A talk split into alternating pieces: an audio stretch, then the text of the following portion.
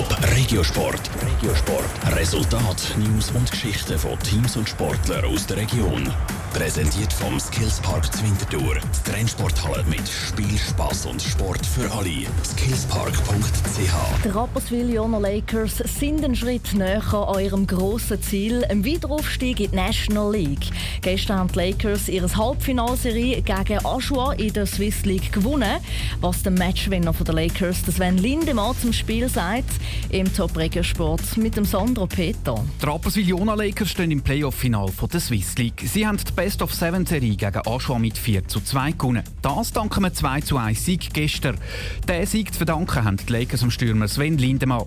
Er hat das entscheidende Goal geschossen in der 58. Minute und ist überglücklich. Wir waren im Boxplay und nachher der Gasut, einer der schnellsten Spieler der Liga, ist natürlich abgegangen und reingezogen und hat probiert, Goalie umspielen und dann irgendwie kommt der Rebound zu mir rüber und dann habe ich gedacht, jetzt haue ich einfach mal eins drauf und bin natürlich nachher schon froh gewesen, dass er noch rein ist. Damit sind die Lakers ihrem Ziel einen grossen Schritt näher gekommen, nämlich im Aufstieg in die National League. Wir müssen uns sehr gut erholen und vielleicht den Tag ein bisschen entspannen und den Kopf wieder ein bisschen lüften, dass wir nachher bereit sind für den Donnerstag. Wir haben größere Ziele als nur das Finale erreichen. Wir freuen uns, sind wir jetzt dort, aber wir müssen nicht unbedingt das Finale gewinnen und den nächsten Schritt machen. Im Finale treffen die Lakers auf Olten. Spannend dürfte der Final werden. In der vierten Aktuell von der Qualifikation hat es je zwei Siege für die Lakers und Olten gegeben. Zudem sind drei Spiele mit nur einem Goal Unterschied entschieden worden.